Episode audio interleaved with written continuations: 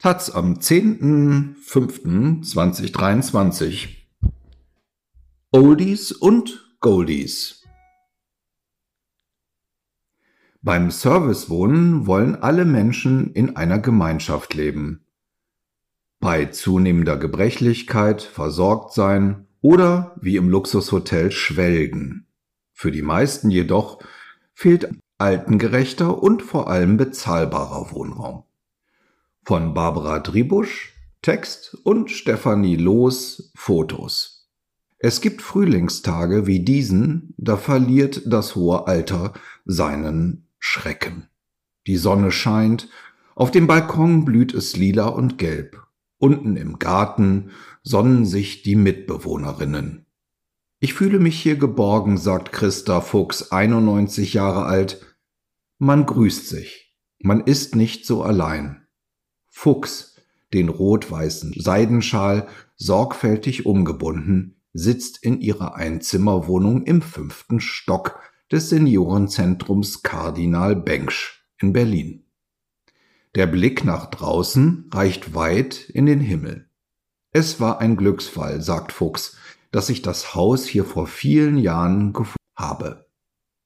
Servicewohnen, auch betreutes Wohnen genannt, bietet das Seniorenzentrum der Caritas an. Dabei wohnt man zur Miete in einem barrierearmen Haus mit Aufzug und bucht diverse Angebote, auch Pflegeleistungen dazu.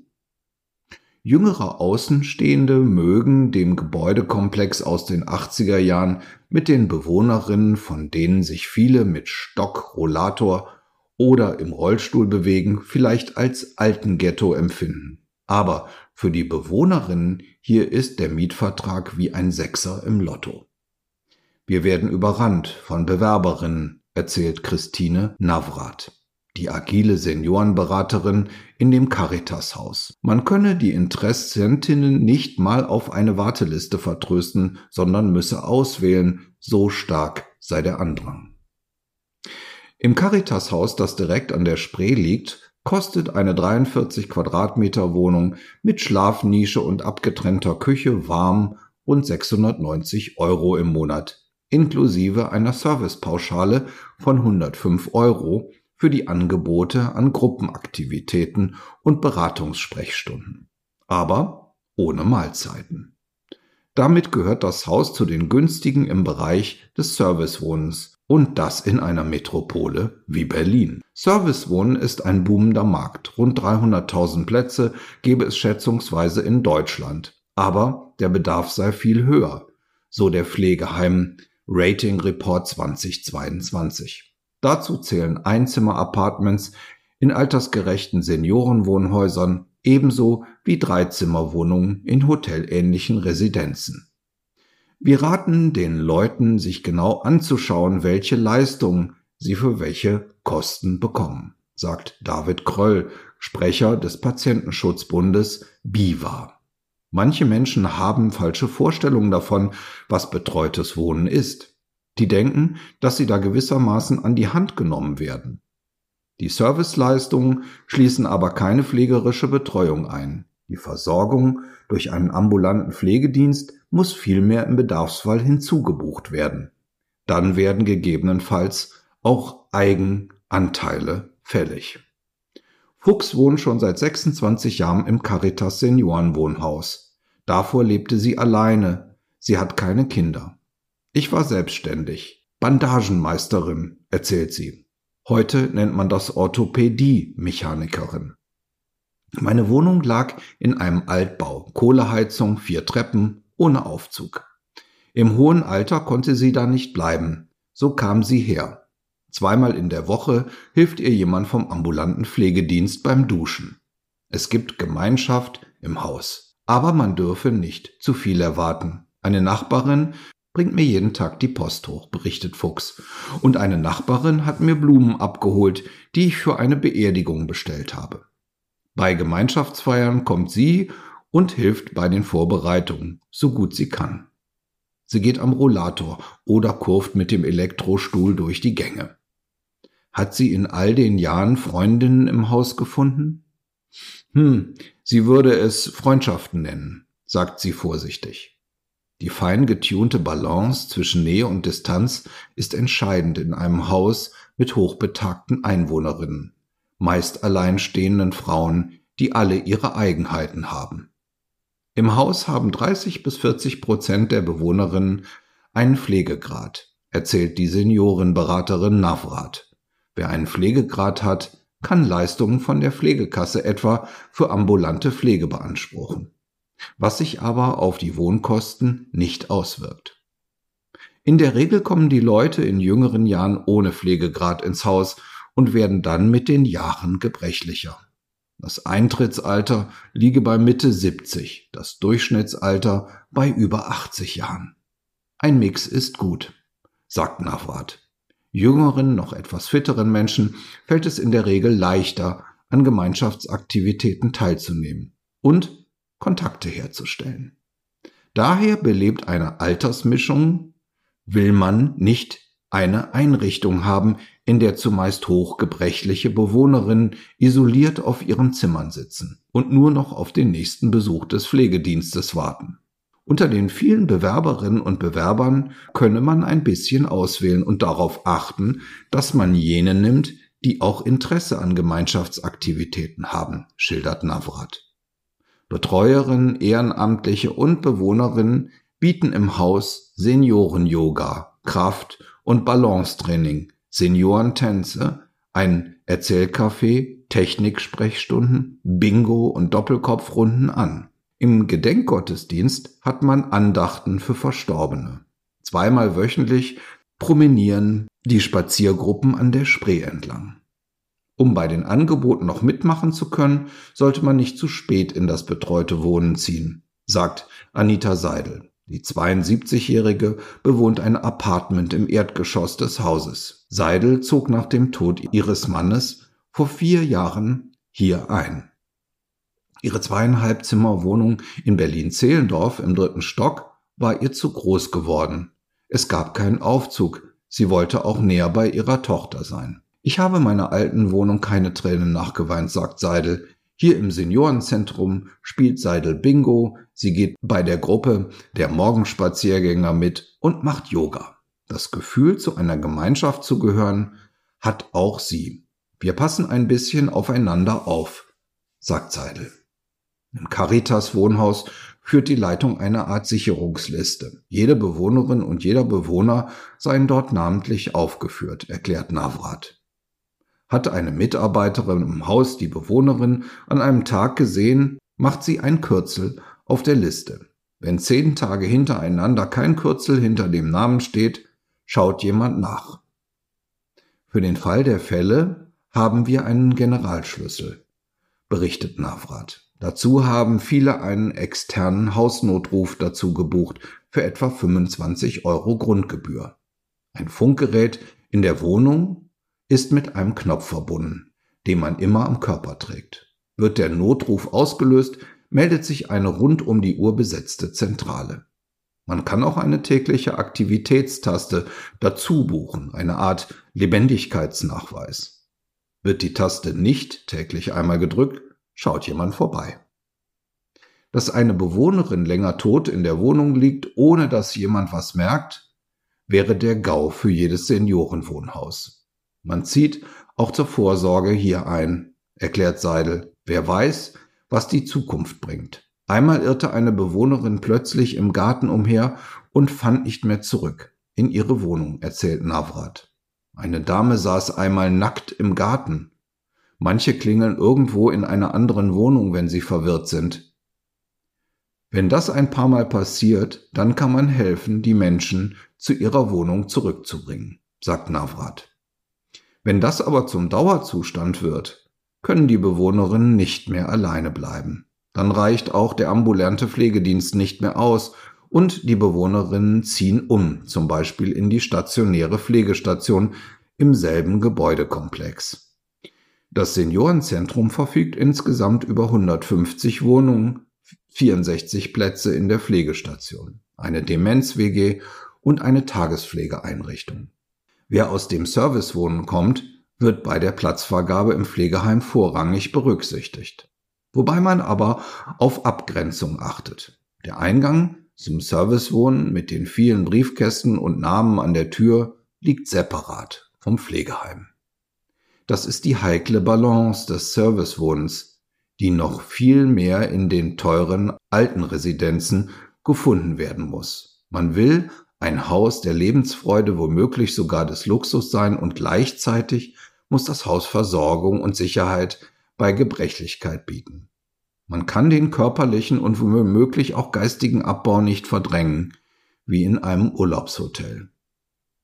Wer in eine Premium-Residenz einzieht, will sich damit auch Sicherheit kaufen, sagt Thomas Neureuter, Gründer des Verbandes Premium-Residenzen und Herausgeber eines Katalogs, in dem 29 dieser Häuser im Stil von vier oder fünf Sterne Hotels aufgeführt sind.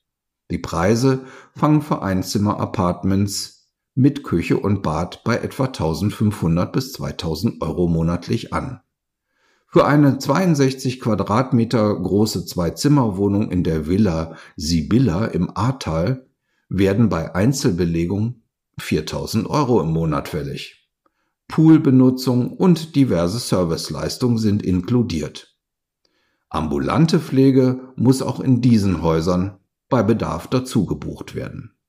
Auf Werbefotos sieht man distinguierte grauhaarige Herren mit jüngeren grauhaarigeren Damen, die sich im Restaurant zuprosten und nicht so wirken, als hätten sie irgendeine Versorgung nötig. In der Realität zeigt sich dann, dass das auch dort zumeist Hochaltrige leben.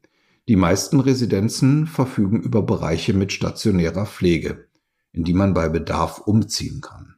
Das Durchschnittsalter liege auch hier um die 80. 75 Prozent der Bewohnerinnen seien Frauen, ein großer Teil davon alleinstehend, viele verwitwet. Es ziehen aber auch zunehmend Paare ein. Viele der Bewohnerinnen seien Menschen, denen im Alter das Haus zu groß geworden ist. Sie verkaufen dann die Immobilie, um von dem Geld und den Altersbezügen kann man fünf, zehn Jahre in der Residenz leben. Die Werbung soll das wohlhabende Bildungsbürgertum ansprechen. Das merkt man auch an den Katalogtexten. Zum Tertianum in Berlin ist von der Brasserie mit Sternekoch und modern interpretierbarer französischer Küche die Rede. Zum Kulturprogramm der Parkresidenz Alstertal in Hamburg mit eigenem Amphitheater heißt es, neben dem Klassiker Schauspiel kommt auch das Hamburger Volksstück zu seinem Recht. Auf ein Konzert mit Kammermusik folgt ein Abend mit Jazzstandards. Das kulturelle Angebot findet seine Fortsetzung in einem umfangreichen Programm mit Konversations- und Gesprächskreisen, mit Vernissagen, Modeschauen und Ausflügen. Nur eine der Premium-Residenzen aus dem Katalog liegt in den neuen Bundesländern. In Zeuthen in der Nähe von Berlin. Die Kaufkraft in der Region spielt eine große Rolle für die Investoren. Doch die Residenzen sind nicht nur etwas für die Oberschicht, auch die Mittelschicht hat Vermögen und Immobilien. Silke Hummer, 80, ist vor zwei Monaten in die Luisenresidenz in Zeuthen gezogen und hier sehr happy, wie sie sagt. Hummer, früher Turnlehrerin an einer Oberschule, schlank und mit sportlichem Kurzhaarschnitt, hat ihren Mann drei Jahre lang gepflegt. Nach seinem Tode wurde ihr das Haus in Marlow zu groß. Der Gedanke, dass ihre erwachsenen Kinder einmal für ihre Pflege zuständig sein sollten, war ihr nach der langen Pflegezeit ihres Mannes ein Graus. Ich dachte mir, ich brauche etwas, wo die Kinder entlastet sind, erzählt Hummer, die in Wirklichkeit anders heißt, aber nicht mit ihrem richtigen Namen in der Zeitung stehen will. Ihr Traum sei schon immer gewesen, direkt am Wasser zu leben. Mein Mann und ich, wir sind gerne und viel gerudert, erzählt die Brandenburgerin. Das Haus mit 76 ein- bis drei Zimmerwohnungen direkt am See war ein früheres Seehotel, das der privaten Land-Union-Gruppe gehört und nach dem Umbau seit Jahresbeginn als Seniorenresidenz vom evangelisch-Diakonissenhaus Berlin Teltow-Lenin betrieben wird. Der Blick ist eine Wucht, sagt Hummer und öffnet die Tür zu ihrer 47 Quadratmeter großen Zwei-Zimmer-Wohnung mit dem kleinen Balkon. Man schaut weit über den Zeutener See hinaus, fühlt sich wie in einer geräumigen Ferienwohnung. Einige Möbel aus ihrem alten Haus hat Hummer mitgebracht. Im Wohnzimmer steht ein Tisch mit kunstvoll geschnitzten Beinen und Marmorplatte. Ihr Mann, ein Tischler, hat ihn gebaut. Die Zwei-Zimmer-Wohnung kostet 2300 Euro warm im Monat. Mit Nutzung des Wellnessbereichs, mit Sauna, Pool, Fitnessgeräten und Sportangeboten. Essen im hauseigenen Restaurant ist nicht inkludiert. Ein externer ambulanter Pflegedienst kooperiert mit dem Haus. Wer zehn Jahre hier lebt, muss mehr als 250.000 Euro an Wohnkosten bezahlen und ist dafür die letzten zehn Jahre des Lebens gewissermaßen im Dauerurlaub. Mir kam zugute, dass die Grundstückspreise bei Berlin so gestiegen sind. So Hummer. Haus und Garten hat sie verkauft, die Kinder ausgezahlt mit der eigenen Rente der Witwenrente ihres Mannes und ihrem Anteil aus dem Hausverkauf seien die Kosten zu stemmen.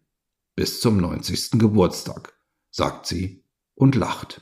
Eine sehr lange Lebensdauer kann zum Problem werden, wenn knapp gerechnet wurde, zumal dann meist noch Eigenanteile für die Pflege dazukommen. Kröll vom Patientenschutzbund BIVA kennt Fälle, wo das Vermögen nach mehrjährigen Aufenthalt in einer Residenz aufgebraucht war. Die Leute mussten dann ausziehen, sagt er. Der Biwa rät den Interessentinnen vorsichtshalber mit einer langen Lebensdauer zu kalkulieren. Hummer fährt gern mit dem Rad durch die Natur in der Umgebung. Ein Armband mit blauem Notrufknopf hat sie immer um. Das gibt mir Sicherheit, sagt sie. Auch bei Ausflügen könne sie sich so im Notfall per Knopfdruck in der Residenz melden. Sie hofft, dass sich das Haus weiter füllt. Ihr Rat für den Umgang mit Mitbewohnerinnen, man sollte nicht zu viel über Krankheiten reden. Niemand will in diesem Ambiente an Vielfalt, an Demenz und Tod denken. Aber natürlich geht es auch hier ums Altwerden und sehr Altwerden in barrierefreien Haus mit den extra breiten Fluren, Stufen und schwellenlosen Bereichen, bodengleichen Duschen und Rampen, wenn man mit Rollator und Rollstuhl überall hinkommt. Die Idee, dass hotelähnliches Wohnens im Alter mit dem Luxus im Urlaub beißt sich, meinem Eindruck nach, etwas mit der Realität der Pflegebedürftigkeit und der Gebrechlichkeit, sagt Gröll. Natürlich, in den Residenzen vorkommen, dass hochgebrechliche, demente Senioren isoliert auf dem Zimmer sitzen mit wenig Kontakt zu den anderen Bewohnerinnen. Derzeit wird in der Luisenresidenz noch um neue Bewohnerinnen geworben. Wir gehen davon aus, dass die Residenz bis Frühsommer nächsten Jahres voll belegt ist, sagt Residenzleiterin Nancy Reinke. Der Markt für das Servicewohnen im Premiumbereich ist begrenzt. Die Zielgruppe ist klein. Hingegen fehlt es im Mittelfeld etwas an Angeboten, erklärt Anja Sakwe Makoni, Geschäftsführerin von Terranus, einer Beratungsfirma für Sozialimmobilien. Makoni erlebt, dass Investoren zunehmend Interesse an Servicewohnen haben. Schließlich sei der Bereich des betreuten Wohnens nicht so reguliert wie die Pflegeheime. So die Beraterin. Beim Betrieb eines Pflegeheimes müssen Vorgaben für die Fachkräfte, die Personalstärke, die Immobilie eingehalten werden. Die Pflegekassen und die Kommunen sind an den Finanzierungsverhandlungen beteiligt. All diese Regulierungen gibt es nicht für das Investment im Mietappartements mit Dienstleistung, eben dem Servicewohnen. Das Caritas Seniorenzentrum in Berlin-Charlottenburg wurde vor mehr als 40 Jahren mit der staatlichen Förderung für den sozialen Wohnungsbau errichtet. Das hat die Mieten von Anfang an in Grenzen gehalten. Es müsste mehr solcher Häuser geben, sagt Navrat. Eine Nachfrage steigt. 2,8 Millionen Haushalte mit Seniorinnen benötigen altersgerechte Wohnungen mit breiten Fluren, ohne Schwellen und mit Aufzug. Aber nicht mal ein Viertel Haushalte haben Wohnungen, in denen man mit Rollator und Rollstuhl klarkommt. Hat das Pestel-Institut in Hannover unlängst festgestellt. Es ist auch der Mangel an altengerechten Immobilien, der die Seniorin nach barrierearmen Alternativen suchen lässt. wie sie das Servicewohnen bietet. Die staatlichen Zuschüsse der Kreditanstalt für Wiederaufbau KfW für Wohnungseigentümerinnen, die ihre Wohnung seniorengerecht umbauen wollen, wurden ausgeschöpft und kürzlich eingestellt. Stattdessen gibt es nur noch Kredite für den Umbau mit einer langen Laufzeit von 30 Jahren. Das ist eine Farce, rügt Matthias Günther, Leiter des Pestel-Instituts. Welche 70-Jährige bindet sich noch an so einen Kredit ans Bein, um sein eigenes Haus oder seine Eigentumswohnung altersgerecht umzubauen? Günther fordert KfW-Zuschüsse für den Umbau von selbstgenutzten Wohneigentum und staatliche Förderung für den seniorengerechten Neubau von Mietwohnungen. Ohne eine zusätzliche staatliche Förderung seien neue seniorengerechte Wohnungen für die Älteren nicht finanzierbar. Weder für die, die im Eigentum wohnen, noch für die, die zur Miete wohnen. Günther, ein Alterswohnprogramm für die Babyboomer ist politisch weit und breit nicht in Sicht. Und nicht jeden kann oder will ein Haus verkaufen, um in eine Residenz zu ziehen.